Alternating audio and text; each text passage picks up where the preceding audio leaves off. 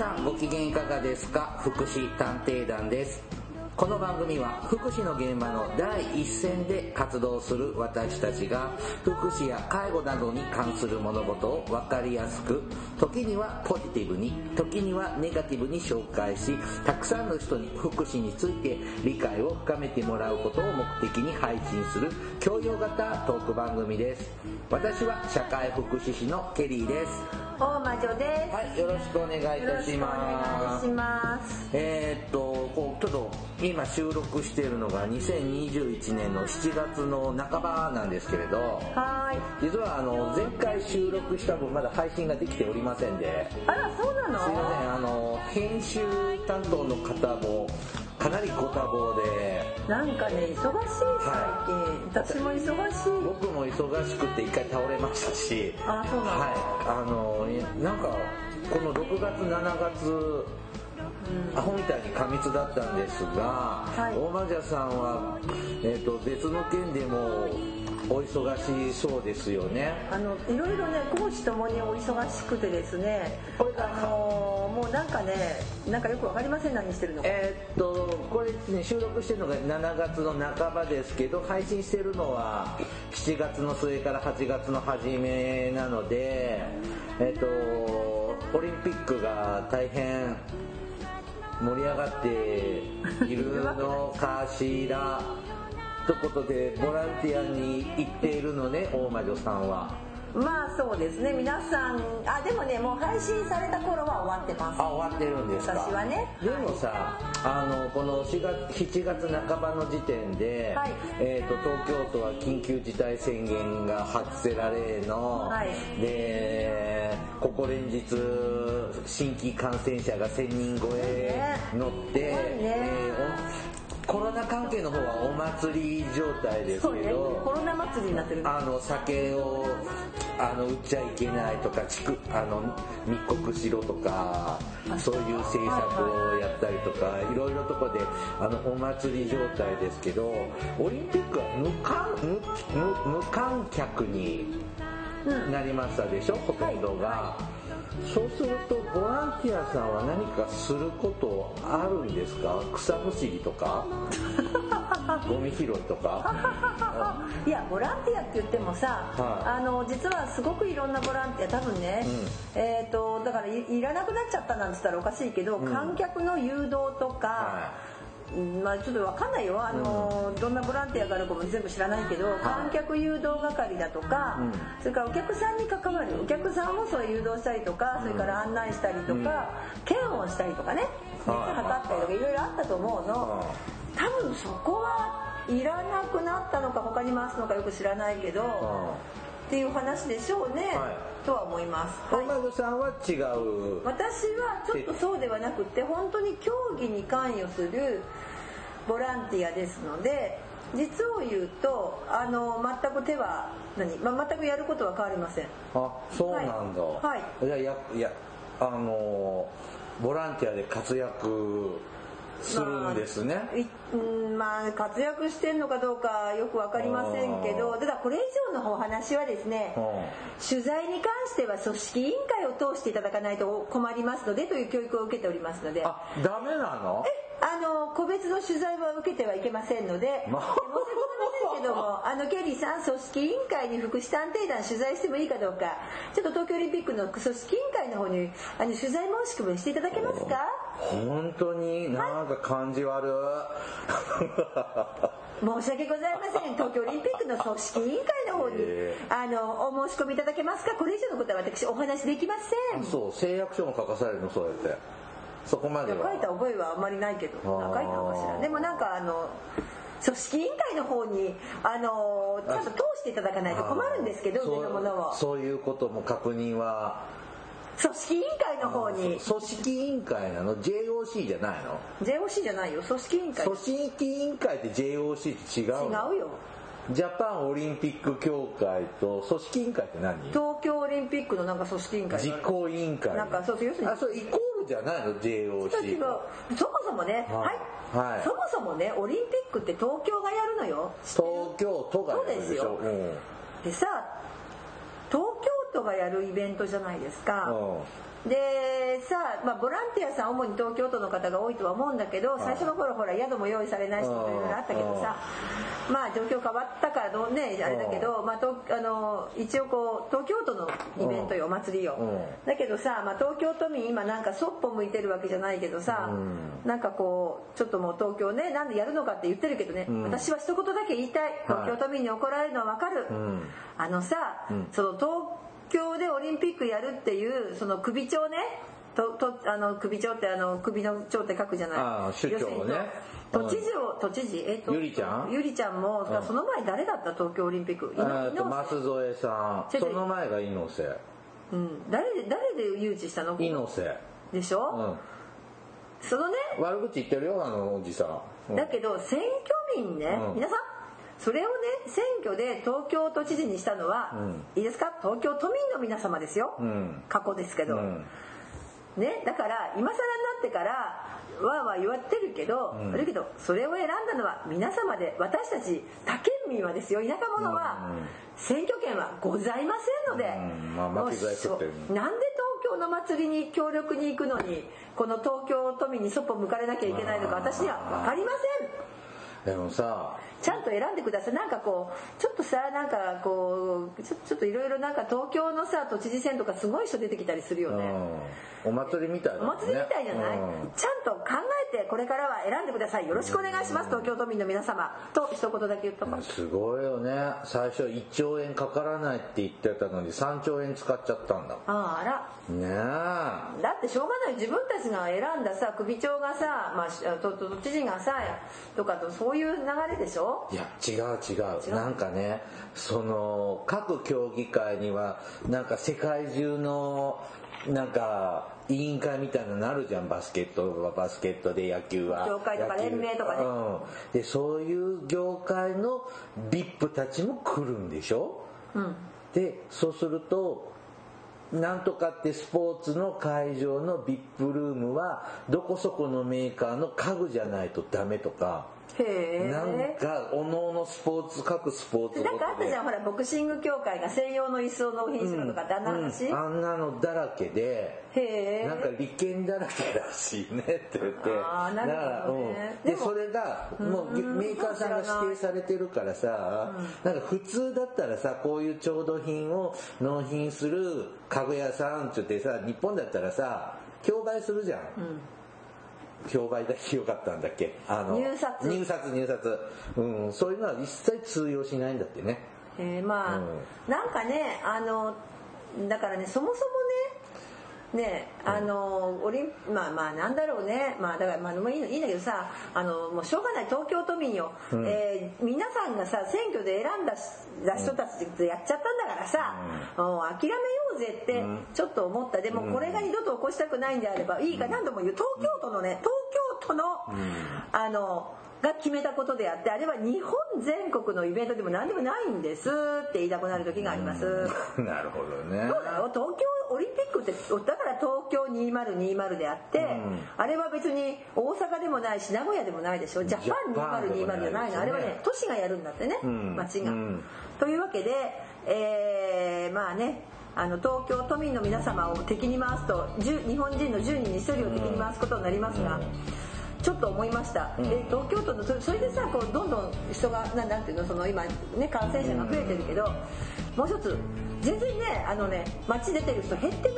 あそでそれは多分オリンピックと関係ないと思う、うん。もうねそろそろ皆さんねこれやっぱりねお家にいるの飽きちゃったんだろうねみんな。飽きたしあのオンライン飲み会つまんないし人恋しいし僕この間1年半ぶりにカラオケ行きました。あすっごい楽しかった。ーでもそもそも密避けて行ったからねもちろんね。だけど私なんかさもうずっと宴会もしてないし、じゃないですか。でねやっぱりねあの、まあ、東京の人を悪く言うわけじゃないんですけどかわいそうだなと思うの。だってほら田舎はさいくらでもさこう緑が見えて川があって海があって山があってさで別に密避けてさ何だって遊ぼうと思えば遊べるじゃん。公園でとかさ綺麗な空気も吸えるし。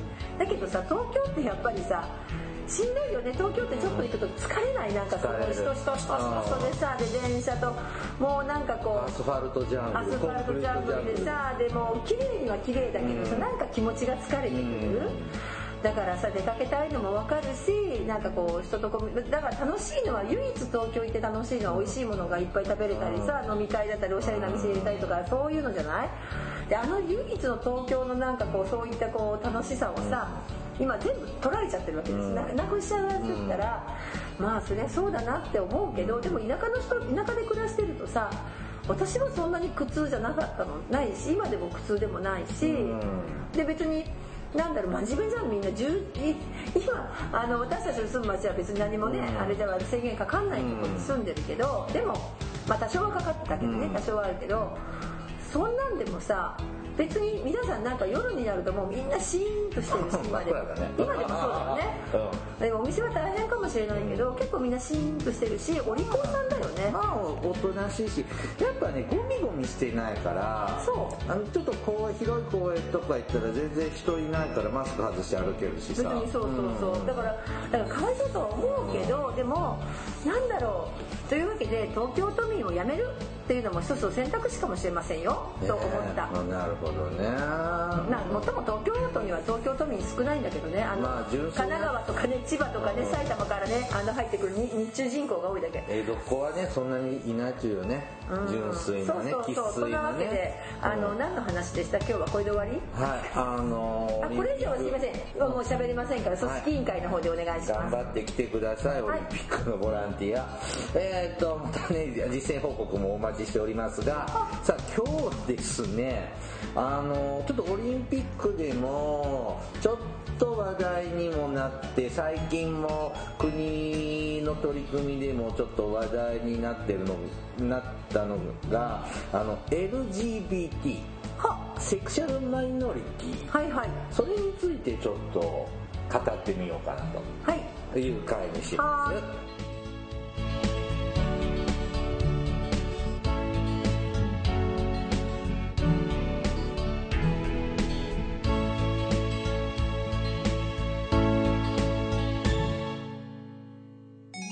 祉探偵団。はい福祉探偵団250回はい。よあ切り番です。やった今日はセクシャルマイノリティについてねちょっとお話をしていこうと思うんですけども昨今ねこう LGBT なんかそれは何？ラージ。うん、ジャイアント。う、ん、なんだろうビッグ？はビッグ。ラージジャイアントビッグ。なんだろう T は？トール？え？トール？なんか全部でっかいな。うん。ね最近ちょっとチラチラ聞そうね。きますね、うであのーまあ国の方ではねまあ LGBT の理解を進める取り組みをしましょうっていう法律を作ろうとしたら与党のお偉いさん方たちあがなんかさなんかそうそうなんだったっけ、反対して意味わからない反対をしてたじじいたちがじじいだかばばあだか知らないけど。ちょっとお口が悪ございあますよ。そう？おでじいたまだかうん。おばあたまだか知らないけど。でポシャりましたとか、あとほら同性婚の話とかうんあとなんだろうなこのオリンピックの時は、あのトランスジェンダーの方が、うん。なんかなあの重量挙げの選手でって性別の問題でとかあと宇多田ヒカルさんって歌手いるでしょ、うん彼女が私はノンバイナリーだって何ノンバイナリーって？後でちょっと触れるね、はいあのしょあのカミングアウトしたりとかちょっとあのちょうど6月があのそういうジェンダーの考える月国際月間だったの。へで、まあ、それもあってさこの間はさあの女性問題についてうん話をしたじゃない、はいはい。うん、実はねそういうちょっとシーズンだったのでそのセクシャルマイノリティの方もあのーいろいろと取り組みがされてたようなんです、うん。はい。でちょっとまあそれもあってまあちょっと一回取り上げてみようかな。うん。でやっぱ福祉の仕事をするとですね、うんこのセクシャリティの問題ってただ男女だけの分かれ分けるセあのジェンダーの問題だけじゃなくてこのセクシャリティってすごくなんか潜んでて利用そのクライアントの、うん。こう実はちょっと知っとくと支援しやすくなるんじゃないかなって僕は思ってたりするんです。うん。なのでまあちょっとそれそれならちょっとまず置いといてまず概論的な話から。はい。はい。えラージ L レはイトあ違うの？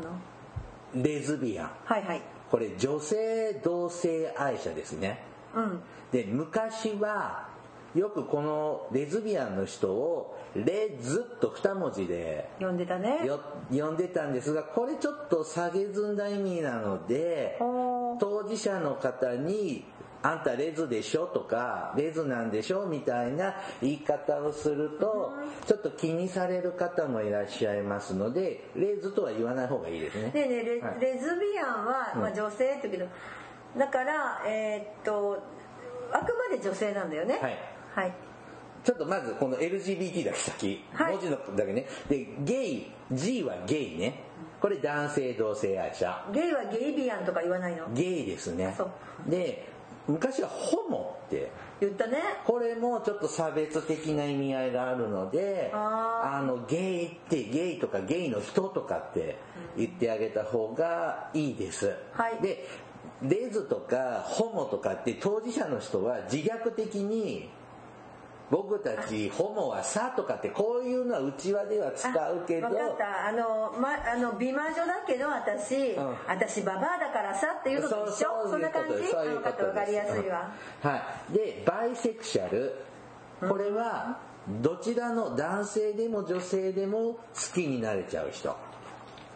それは自分は男性でも女性でもいいわけね。はいだから僕は女性も好きになれるし女性も恋愛対象だし男性も恋愛対象っていうね、でここまでは LGB まではどの性別を好きになるかなっていう話ね、はいはいはいはい、これを性思考。ああだからどういう性別の人を好きになるの、っていうことね。あの、はい。指の向こうって書いて性思考ね、うん。がの違いはいですね。でもう一個が T がトランスジェンダはい。ーこれは生まれ持った体の性別はい。とえっ、と体の性別が身体的な性別ね。はい。で自分が認識している性別。これ性自認ね。ねはい。僕は男だと思っている。僕は女だと思っている。うん。これが分かりやすくするために間違った表現をして心の性って言っています、なるほど、うん、心なんてないからね。あそうか。うん、だから僕は男の体なんだけど女だと思っている人。うん。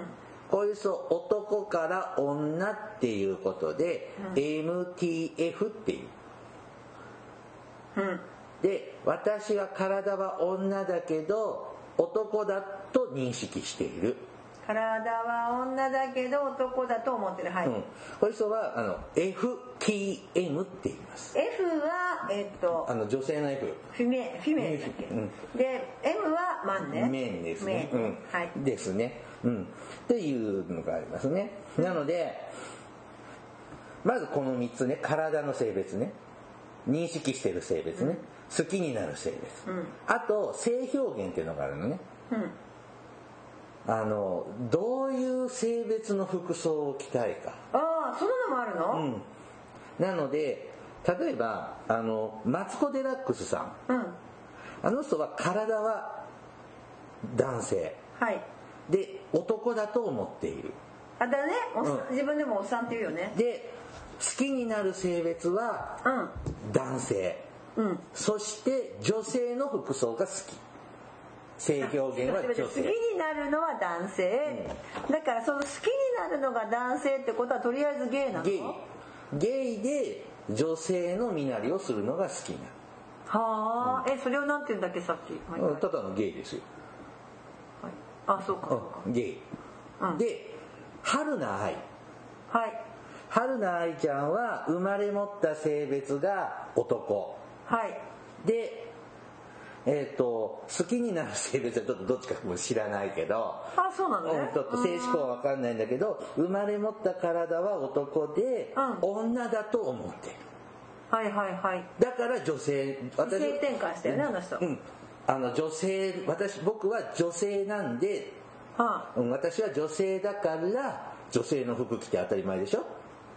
あはい。お化粧して当たり前でしょ？であの姿なんですうん。うん。だからまみんなそれをおかまって一括りしちゃうでしょ。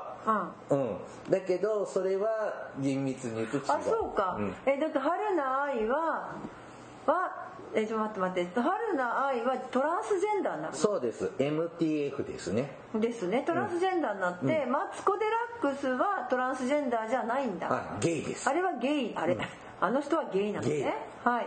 カバちゃんは？いやカバちゃんはあそれ面白いねこのクイズ、えカバでもさカバちゃん最近さ女性の形にもなったんじゃなかったっけ、そうトランスジェンダーね。トランスジェンダーだよね、えちょっと待ってそうするとさカバちゃんはそうでしょ？それからなんだろう、えーとあとそんな人たちいる？ああの三輪。三輪明宏さん。三輪明宏さんは？ゲイじゃない？ゲイなのかな？でも服装は女性っぽい服装だよね、今のちょっとここまでの話だと多分ゲイだと思う。三輪明宏は人間じゃないって気もする、うんそうちょっと超越しているので。だからあれはちょっとうちのチームだ、私のお友達な感じ、ね。まあちょっと、ま、魔女系ね。ではあのーこのトラあのセクマイの世界で有名な牧原紀之歌手の。ああの人は何なの？ゲイですね。あゲイだよね。男の人、でもその前にさ、うん。あの人はほらちょっと別の側面もあるじゃん。あれあの人今薬物依存でまた捕まったの？そうですね。ね、うん。せっかく復活してたのにね、うん。ちょっとそこも触れられたらと思うんですけど、うん。カルーセル巻は？カルーセルマキは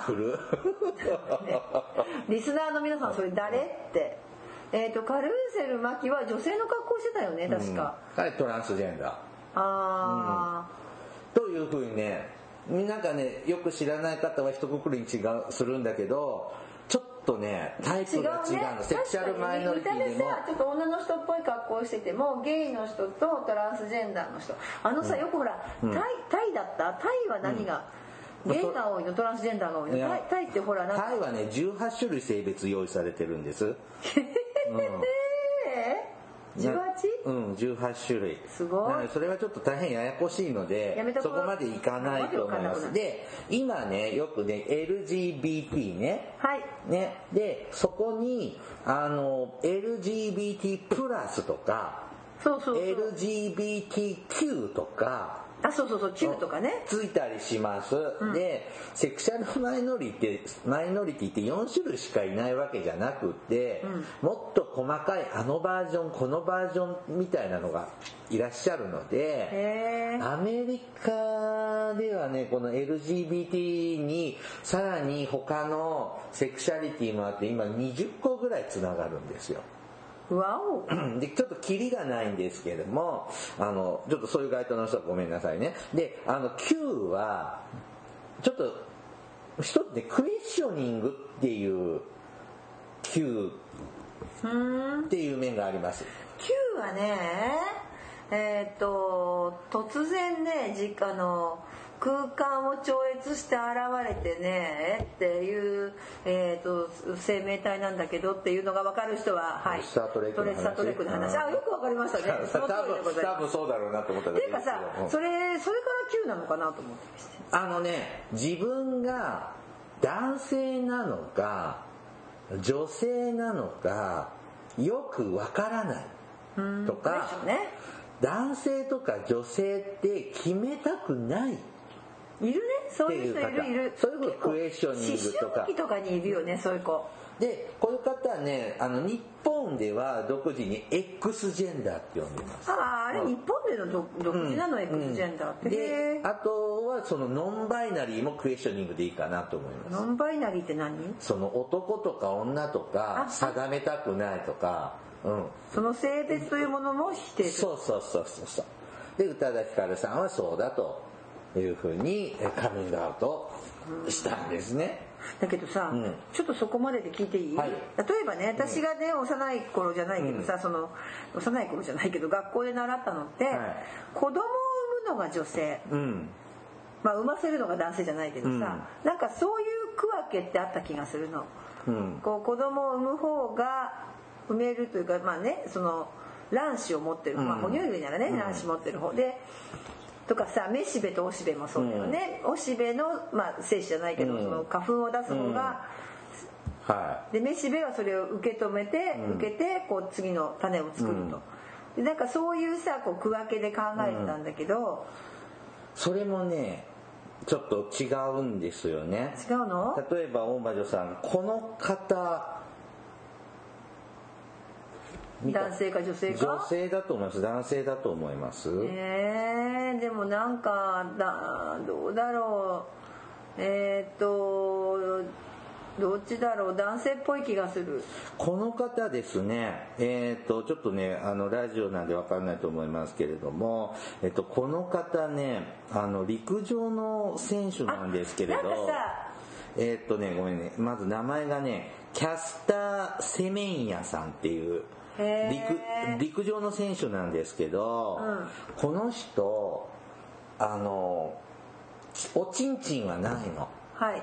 で、膣があるの。はい。で膣の中に奥に卵巣はないの。はい。睾丸があでもさ膣の奥にはあるのは子宮だよ。るの子宮かな。ともかく 卵巣はその別のとこにあるんですよあー。腎臓みたいに卵巣は2つあるよ。卵巣の代わりに金玉があるのかな。まあまあそうあそうそう卵巣の代わりにそうだと思うよ。うん。なんです？うん。この人男？女？うーんとわかんない。こういう方ねあのインターセックスって言います。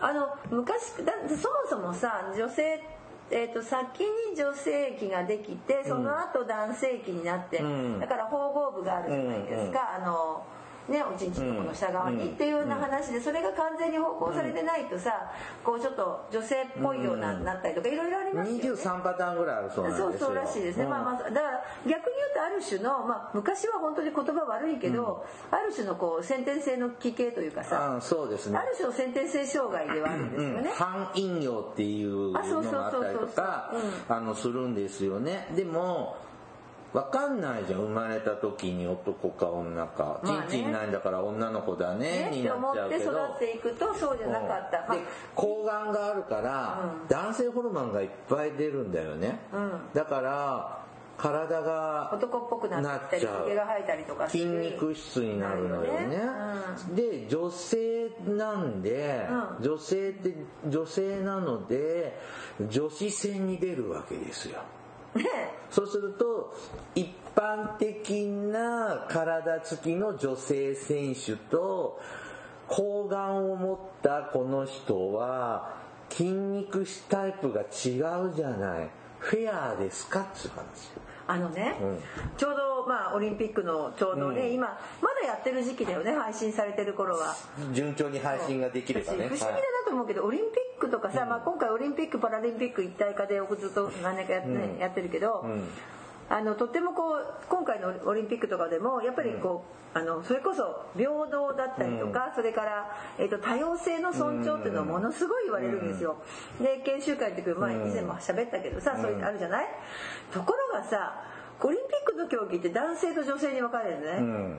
あれ不思議だなと思ってさ、うん。だからこれから先こういう話がいろんなことで医学の進歩で分かってきた時に、これオリンピックどうするんだろうって、うん。もうなんかオリンピックっていうものそのものもさどうなんだろうねってちょっと思う今日この頃であります。だから今回ちょっと東京オリンピックで重量挙げのね MTF の選手がはい元男性で今は女性にって方が出てるんだけど元の体の作りはそ男性なのね。う有利じゃないのって思っちゃって、うん。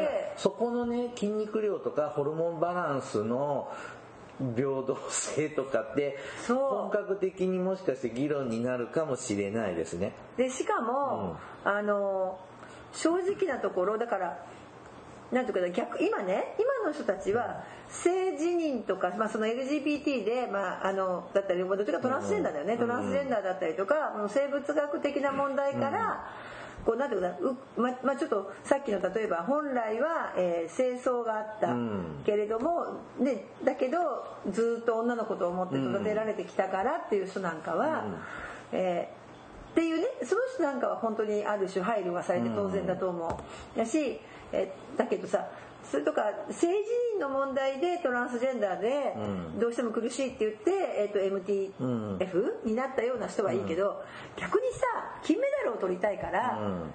例えば MTF になるとかさ、うん。で女子の方に出ようとかさ、そういう輩だって出てくるよね。だってドーピングだってそうじゃそうないですね。あれ確か男性ホルモンだからホルモン剤一切禁止されてるはずなんだけど、いろんでも治な問題ある療的には必要だからね。ってなるんですよね。もうなんかでそこまで行くとわけわかんなくなるってどうするのかなこれからのオリンピックって思う時はあります？あのトランスジェンダーの方なんですけれどもね。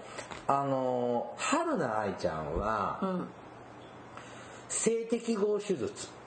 はいはいはい。性別適合手術。もともと男と体つきだったんだけど女だって思ってるし同じ男でいることがとても辛いので手術をしておちんちんを取って人工的に膣を作ってっていう手術しているわけ。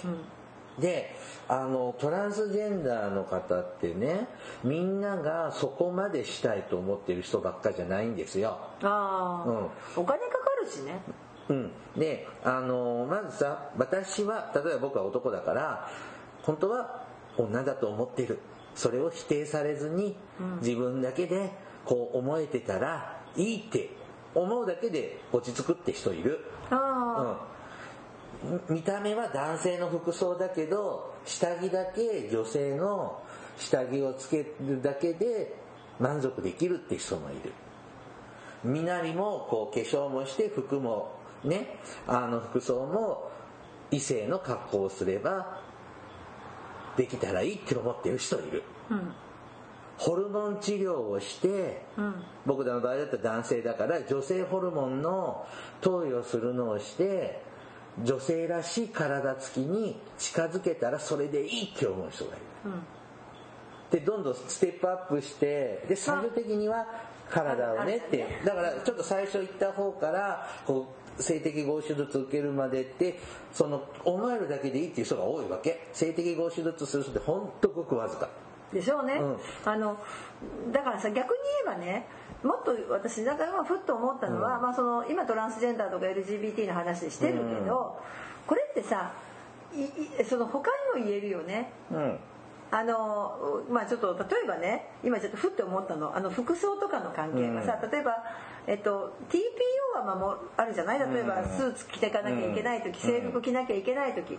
そこはきっちりやりますっていう人もいれば、世の中ってそうだよね、もっと本当にいつもいつも綺麗できちんとして髪の毛も整えてさ、ピッカピカにしてさ、化粧もしてみたいな人もいるじゃない、なんか今ちょっとそのそんないろんな人がいるよねって、だから男性だけど可愛い格好好きな人っているじゃん。いますいます。男性だけどかっこいい格好じゃないと嫌って人もいるじゃん。そだからそれもなんかそれのそうそうだからそってことですよ。そういうふうに考えてみれば、だってあのーなんていうのかな。そうだよね、まあ、割とこう楽な服装が好きな人もいればきっちりしたのじゃないとダメっていう人もいるし。で一番私腹が立つのはどっちかっていうと私はもうラフでもともとね私もねあの男のだからあそうそうそう。私ほら昔あのリボンの騎士になりたかったのよ。ああサファイアちゃん。サファイア、うん。あれはさ男装の格好をしていて、女の子が。FTM なのかな？うん、だけどあれは王子様に恋をするじゃん、うん。あそうなのね。そうよ、ん。だからあれあの人はだって本当は王子様に好かれたいけどその王子様は向こうは男だと思ってるんだけどうん。自分のことをっていう話だったはずなんだようん。あれはどっちかと宝塚からそうですね着想てるでしょ、あれはね。手塚治虫が、だけどなんかそういう人だったから、やっぱりちょっとこうなんていうの？男の子の服装の方がいいなと思ったりとか、そういう人間だけどだけどそれをみんながそうしてほしいとは思わないわけよ、うん。だけど結構さ一番腹立つのはさ、まあ、さっきのあのね、うん。男と女しか2つの性しかないとか思ってる人いるじゃん、うん。それって一部の考えなわけでしょ、うん。いろいろある、うん。だけど世の中はこれが正しいんだとかじゃなければならないとかっていうのが腹立つ、うん。ってことだよね。あとねあのトラン トランスジェンダーの方ってねあの発達障害の方多いです。そうなの、うん、でちょっと当事者の方とのご相談とかねあの受けることあるんですけれどもあの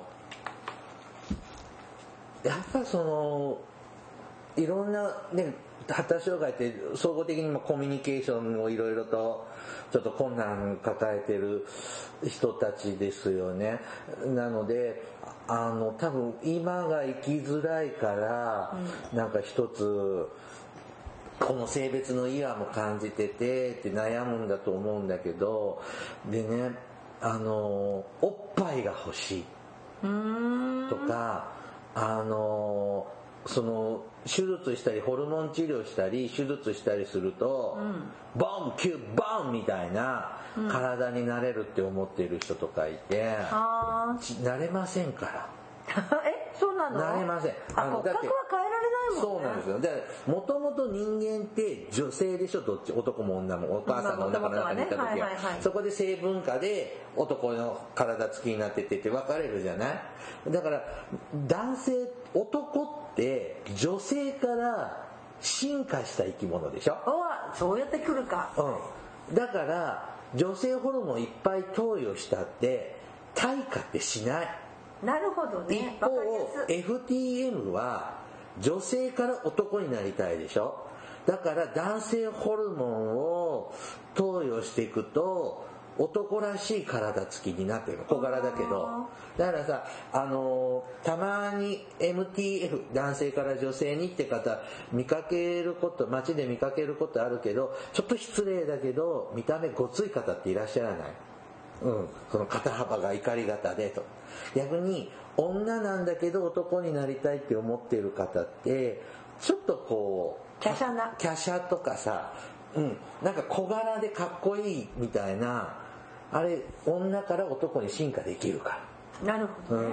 まあ確かにだからあれだよ。宝塚かっこいいもん、うん。今の話さっきのね、うんうんそう。だよね。宝塚はそれはやりやすいけど、あでもあでもさ逆に言えば歌舞ちょっと話違うけど歌舞伎の世界は小山だよね。う、ん。うん。でもあの人たちはだから所作で、うん。こで、うん。まあ、あれは着物だからさ、うん。割とこう、うん。女性になりやすいし、でも仕草で女性らしさを出すっていう芸ですもんね。だからだって考えると芸としては、えー、と大小山の方が大変なわけだ、うん。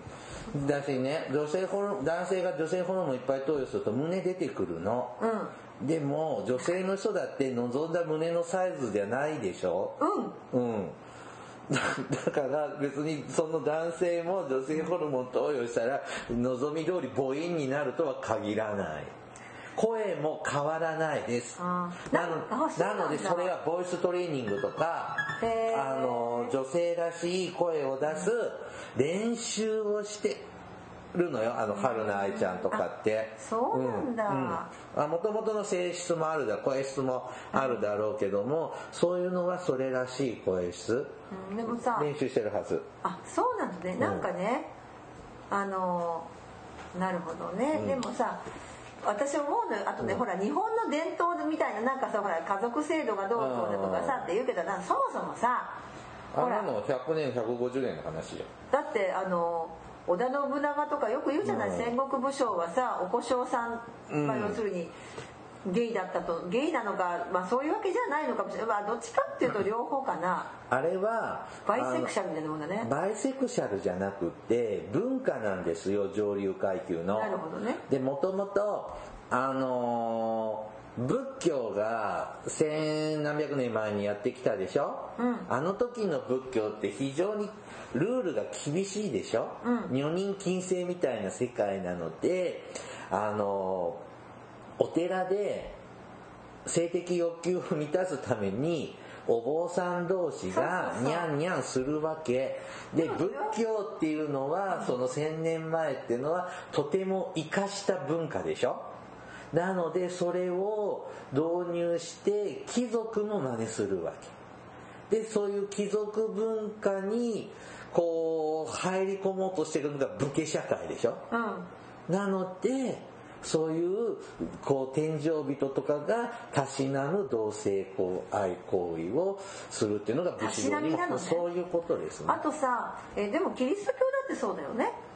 キリスト教はいやキリスト教だってさほらあのプロテスタントの人たちは結婚できるけどほら結構だあのはいはいはいねはい、うん。ここあのダメじゃないですか特に、ね。でそうするとなんか結構そういう問題多いじゃないですか。日本はねともかくゆるゆるですね同性愛行動も。であの戦国時代に結構あのイエズス会っていうキリスト教系の人がいっぱい来ていたでしょ？でいっぱい記録残してるんですけどまあともかく男女同性とも異性でもあもうセックスやり放題みたいな、うん。もうびっくりしたって。そうなんかそういいう国だったとらしいね。てもオープンらしいですよ。というところで引き継いで日本はだから伝統がどうこうとか言う人は、うん。もう一回歴史の勉強してこいってはい。言いたくなります、でね、あの、LCBT このね、あ話ここにね、あの、で、そうするとね、あの、まず、早い人は、やっぱ、5、6歳ぐらいとか、生まれた時とかか、とかもう本当保育園、幼稚園ぐらいぐらいの時から、こういう性思考ね、好きになる性別とか、自分が男とか女とかって違和感感じるの悩んでる人、感じてる人います。で、もやもやっとしつつ、いや僕はなんか男性の方に興味があるけど、そういうことって考えちゃダメ。うんって思ってずっと抑え込んで悶々としながら年取るまで生きてる人もいます。だって結婚する人もいるよね、うん。あのゲイの方で。ゲイだからそれが自ね、分がゲイだと自認して女性と結婚してる方もいらっしゃいます。これね大体ね560代以上の人が多い。なんでね、うん、であと分からずに女性と結婚したもののなんかい違違和感和感があってやっぱり僕はこっちなのかなっていう方なんかもいらっしゃいます。実際あのたださ今の時代だとさ、うん。何だったかな？例えば旦那さんもちろん結婚して、うん。あの子供さんもいるんだけど、うん。旦那さんがやっぱりもともとゲイな自認はあったんだけど、うん。それでは親を悲しませるとかさ、いろんな理由で、まあはい。結婚して子供も生まれ、うん。だけどある時もやっぱりさ逆に言うと年取ってからもあんまりそんなこと関係しなくてもいいじゃない、うん。この世の中もこうなってきて、でカミングアウトを奥さんとかにもして、うん。そしたらさ家庭がさあいいんじゃないお父さんみたいな感じで、うん。今ほらあのまあゲイいやゲイっていうよりねその人はトランスジェンダーだったのかな。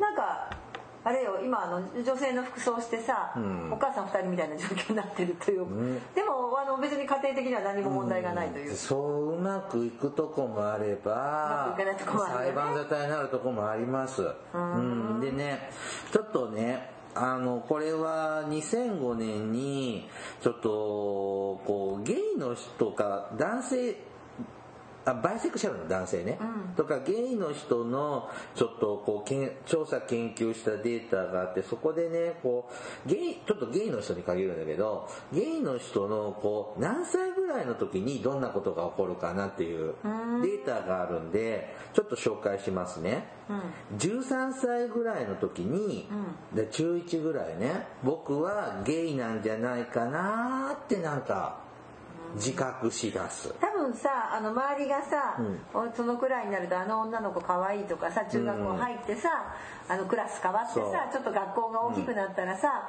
こうワイワイ言い出す時期だよね、とかさいうろくでもないことばっか考えてるじゃん中学生なんてさ、でまた同じ年ぐらいの時にうん。同性愛とかホモセクシャルとかゲイとか、うん。そういう言葉も知る。そうだね。まあちょっと今学校で習ったりするから習ちょっとうそうね習ってますね、うん、変わってくるかもしれないけどね、で17歳ぐらいになるとゲイだな自分はゲイなんだって自覚する人が多いそうです。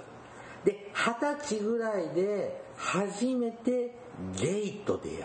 自分以外のゲイと出会う。で二十歳ぐらいで同じく二十歳ぐらいで初めて同性とセックスをする。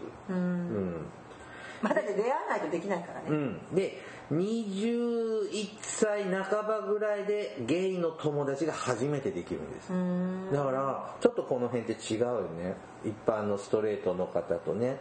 で22歳ぐらいで初めて恋人ができるかな、でもそれって2005年でしょ、うん。でだいぶ今社会情勢変わってきてでもねちょっとねどう23年前のデータ見たけどあんまり変わってねちょっと若くなってるかもしれないけどそんな極端に変わってなかったですね。うん。でやっぱりただそのちょっとゲイの人の話はあの出会いがない。やっぱセクマイの人って出会いがないのね同類の人と。でゲイはね昔はねなんだっけゲイ雑誌ってあってねある。そこにね。バラ族とか。あそうあよくご存知で、うん。任してその話あ違う、であのそこね文通欄ってあって。あるある文通欄、なんでしてんだろう。う んでそういうので通して出会うか、ゲイバーってとこに行くか。あゲイバーはあるよね。うん、これなんか新宿2丁目とか有名ですけどあと発展場って言って。あのだってあれでしょ？あの温泉だとかさお風呂だあの、うん、公園とかね。まあ、ねなんか。ともかくねどこでもいいのでだゲイが集まってセックスする場所があるんですよ、なんかあるらしいね、うん。っていうとでそうこいうとこ昔はさ文通で探したのそういうとこ？ろ違います。文通は文通。でえー、と東京だとね昔のね前の東京オリンピックの選手村だったあたり代々木の近くなのかな。あの辺が公園。青少年センターとか国立競技場とかあるあるある。青少年センター公園があるんだけど今ね夜は入れないんだけど昔はそういうところに男性ゲイ男性とかが集まって野外でニャンニャンする。だからなんかセックスするような場所とか飲む場所じゃないと同類に会えないんです。っていう感じ。で、あのセクシャルマイノリティの中でもゲイはマジョリティなのねなあまあねなんか、まあ、変な話さっきのさゲゲイだったりとか、まあ、トランスジェンダーのいろいろいるけどさ、比較的ほらとかゲイバーとかさ、あとほらマツコのお友達とかさ、いっぱいテレビにも出てくるもんね普通に。逆にねレズビアンは少ないんです少ないねあんまり、うん。えっ、とレズビアンをじなんだったっけ公表してる有名人って。なんかねすすサッカー選手とかね。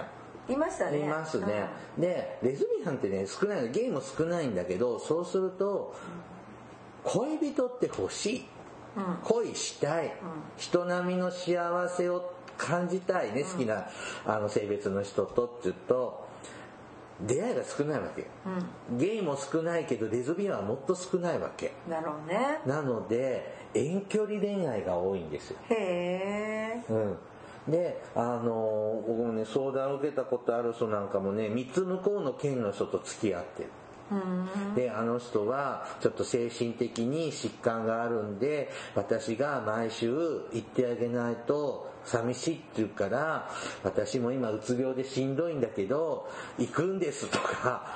大変。うん。だから大変なのね。でね、あのゲイカップルってね経済的に強いんですよ、まあそうだよね。ちょっともう本当極端な例えだけど2人とも正社員で働いてそれなりのね給料もらえるコースに入ってるとそうだよね。ゆとりが多いんです。逆にレズビアンカップルは非正規雇用がか、ね、そうなんですよ。なので経済的にね厳しいんです。なるほど。うん、そこそういうとこでこううまくいかない。でもせっかく出会えたこの人恋人なんだから多少のわがままは我慢しなくっちゃ耐えなくっちゃってことで DV 化することが多いです。あの同性愛者って、えー同性愛者でも、うん。多いです、うん、あの金銭搾取されたりとか、うん、あのまあなんだろう。結局さ人と人の関係だからさ。結局そうなんですねだからゲイだからレズビアンだからとかっていう話じゃないよねそれ、うんなんかそのね無理しちゃってるところ感がなんか共共依存とか依存的な面っていうのがちょっと多くってでそれを相談できる場所がないのね。まあそうですね。ねえねえ大魔女さんって言ってあのこういうセクマイの人が相談できないわけよ。もし相談するんでも僕さ彼女と付き合ってるんだけどってキャラクターを設定変えてさ話したりとかね、うん、だから飲み会とかでさ「ケリー君まだ彼女できないの?」とかって言うとさ「いいややさ親からね。さ「えー」って、うん。いつまであんた一人でいるのよ結婚しなさい」って。ね違うそういうのって嘘言ってる人多いです。セクマイの人って嘘つき多いんです。うん。まあでもさじ人間さ自分を守るための嘘ってはい。必要だよ、うん、でねあとあのーもう一個ねこういう同性愛者の人とかねセクシャルマイノリティの人ってね、あのー自殺する人の割合が結構多いよね。一般の方より6倍多いんですよ、うわ。うん、なので、お前あのねげ例えばさでもそれ原因は何なの？例えばいじめに遭いやすいとか、はい、そういうのがあるのね。で例えばさ、あの僕らもねこうね僕ら僕もあのセクシャルマイノリティの人たちのってこう今日みたいな話って、あのさせていただくことがあるんだけど大体ですねちょっといろんなセクマイのタイプあるし LGBT とかって、でそういう人たちってねを全体的にね正しいデータって出てないんですけど、1割ぐらいはそういうセクシャルマイノリティを認識してるんじゃないかって言われてるのね。で、あの、日本人の名字、うん。一番多い名字ってご存知？鈴木。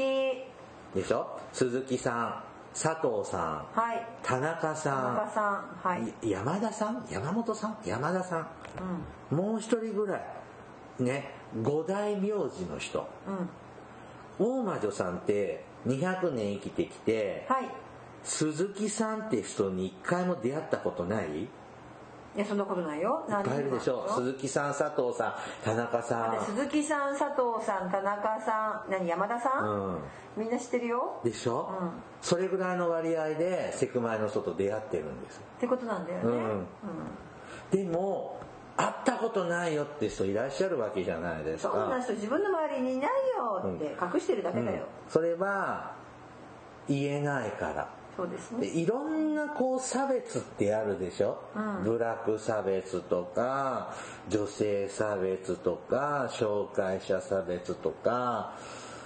結構目立つ差別なんだよね。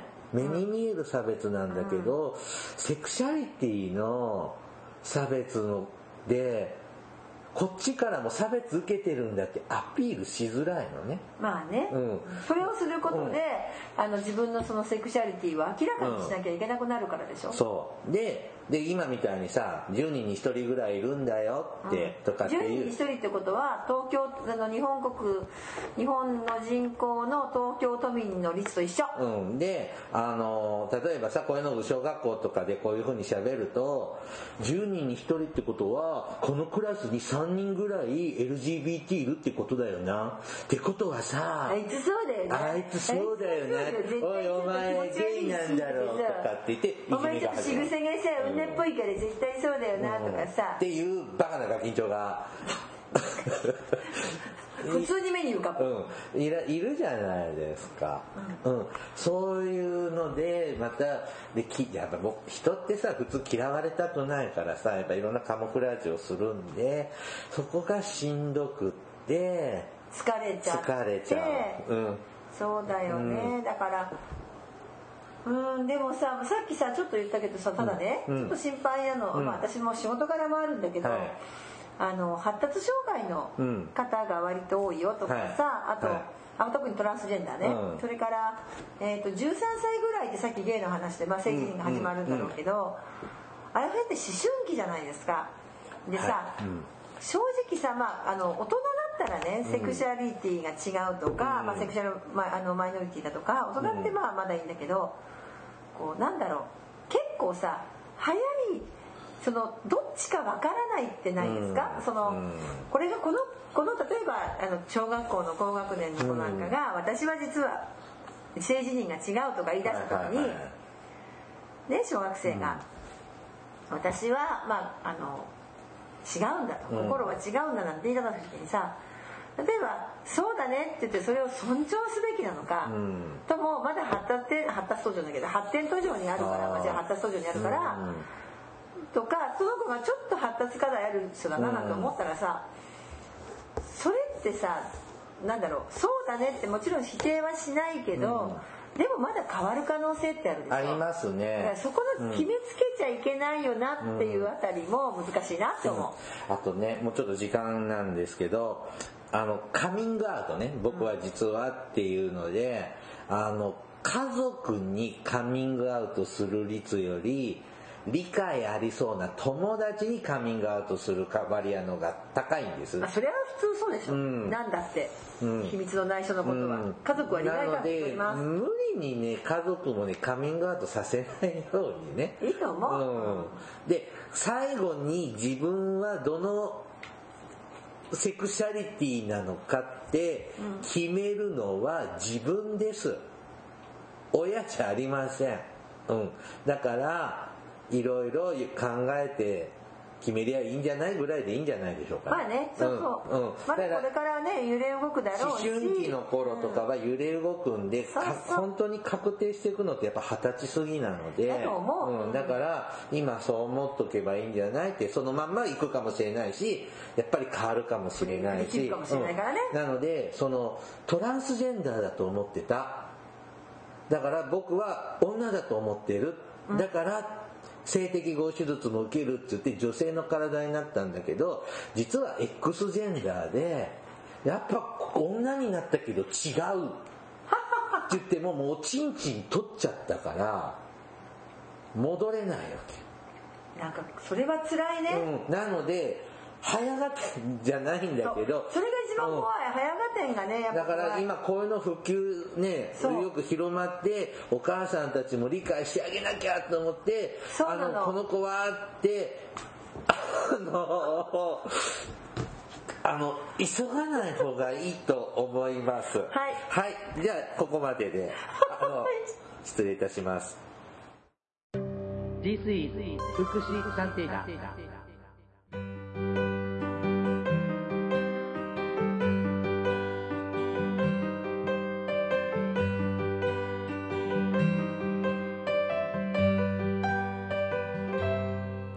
エンディングです。はい。先ほどちょっと衝撃的な事実が分かりましたけど、まあそれは置いといて。私たち同じカバンを持ってますそもそもですね。はい。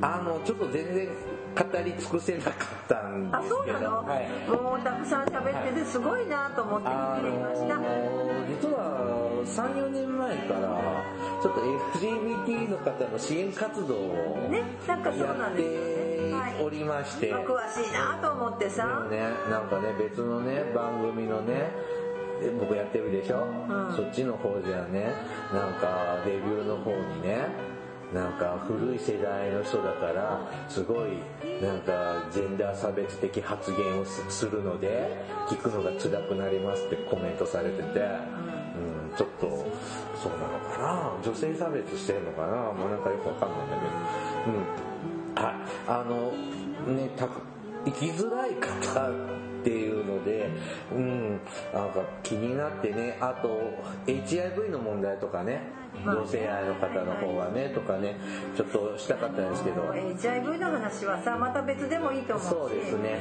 まあ HIV も消えてますねコロナで。ななんかこのうん。でも発症率下がってるんじゃない？今性性感染症とかもいや減ってないそうでもない。そんなことないですね。結局あのまだ時間になっちゃうんだけどあの特にゲイの方ってあの性的欲求が強い方多いのね。だってまあ男性だからもともと女性よりは強いでしょ。で相手もそういうのだったらどれだけでも。で妊娠するリスクは考えなくて、妊娠がリスクっていうとちょっとあれですけど、うん、とかってあるリスク。なのでだからそこにだからもともと出会いも少ないからその体の付き合いから先に友達を作るとかっていうのもざらにある。うん。なのでそのであの途中さっき途中で終わっちゃったけど今アプリで出会うのね。まあでしょうね。現在ね7割の方がねアプリで出会い系サイトで出会うんですって。うん。で自分はそんなつもりないけど向こうが求めてくるとか、うん。まあそんなんで実際やったらホテルとか、うん。なんか揉め事が多そうだなうん、でねあの昔はだからそういうさうん。集まる場所に行かないと出会えなかったの。まあ今アプリで行けるもんだから出会い系。ちょっとそういう人のいる場所ねに行かなくても出会えるようになったのでうん。あの世に出てなかった同性愛者とかがネット社会でいっぱい出てきてる。よかったね。うん。なんかそういう状況みたいですね。だからね多分ねあんまり減ってないんじゃないかなやってることはやってるんだと思うと。うん。いやでも性感染症はさ、うん。あのどっちかっていうとほらそれこそあの別にそのう LGBT の人じゃなくって、ん。まあ、いわゆる何々あのノーマルというのかわからない。ストレートの。ねストレートの人たちが、あの売買春の関係でもちろんあるんだけど多いので。やっぱほらエイズパニックの時って40年前のエイズパニックの時ってほらゲイの病気だって言われたのね、まあね。うん、でそこでまたゲイ差別とかがひどくなるから、でそうじゃないよって言ってだからゲイの人ってあのーセーフティーセックスセーファーセックスか。はするのすごくアピールあの啓発してるんですよ、はうん、でエイズ予防の取り組みする団体ってたくさんあるんですよ、うん、なので逆にストレートの方よりモラルがあるんじゃないかなって思う時はあります。まあモラルはあるのかもしれないけど、全員がまあそうだとは言いまさそんなのはさ、ね、みんなさ多種多様の人たちがいるから一緒だよ、はい。い、ろいろ、うん。まあ結論。選手村でも頑張ってるのかもしれないし。接種村そうだよね、うん発展版があるかもしれないうん、こと今回はどうか知らないですけどね。はい、番組からのお知らせです。福祉探偵団では皆様から福祉や介護に関する疑問や質問、不満や愚痴、番組に対する感想やご要望を募集しております。もちろん普通のお便りも募集しております。お便りは E メールでお願いします。メールアドレスは福祉探偵団アットマーク Gmail.com、えー、綴りは fukushitanteidan アットマーク gmail.com です。また、福祉探偵団のツイッターがあります。フォローお願いします。福祉探偵団の Facebook ページも開設していますので、いいねのクリックをお願いします。では、そろそろお別れの時間となりました。お相手はケリーと、大魔女でしたそれではまた次回お会いしましょう。ごきげんよう。さようなら。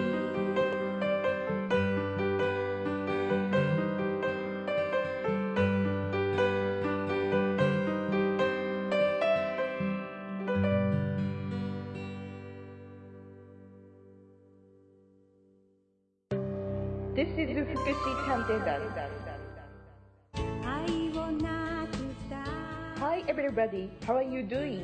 This program is educational type talk show distributed for the purpose that we who work in the front of welfare, introducing about welfare things and care, etc. This program sometimes for negativity and sometimes for positivity, also intelligibly for getting deep and understanding about welfare for many people.